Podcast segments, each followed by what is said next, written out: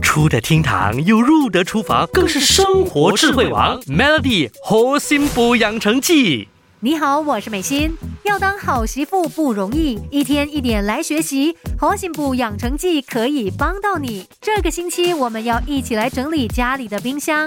说到冰箱收纳术，当然每个人都有自己不同的习惯风格，但一些基本原则只要拿捏好来，就可以让你家的冰箱看起来不再乱糟糟了。想要打造一个整齐的冰箱，你自然需要准备一些收纳神器，各类的保鲜盒、收纳盒、食品密封袋等等，都是你的好帮手。怎么样选，当然就要依据你的喜好需求来决定。但是这里有个小小的建议。那就是你可以选用透度高一点的收纳工具，这样呢可以让你一目了然就知道里面装着的是什么，而且还能快速的知道存量还剩多少，那就可以减少多买或重复购买的情况，避免冰箱里的物品多到装不完。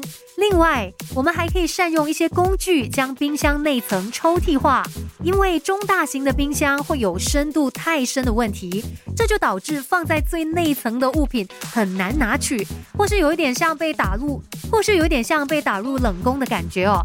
这些物品呢，往往就特别容易被遗忘，所以我们可以利用一些伸长型的收纳盒或是托盘，把同类的物品都集中放好在里面。例如大大小小不同的酱料，可以都放在同一个收纳盒里。不止看起来更加整齐，而且你只需要把收纳盒拉出来，就能够轻松的拿到里面的物品，这样就能够解决了内层物品不好拿的窘境，也更好的利用到空间。不要再看着家里的冰箱猛摇头了，你需要的不是一个更大的冰箱，而是更实用的收纳技巧。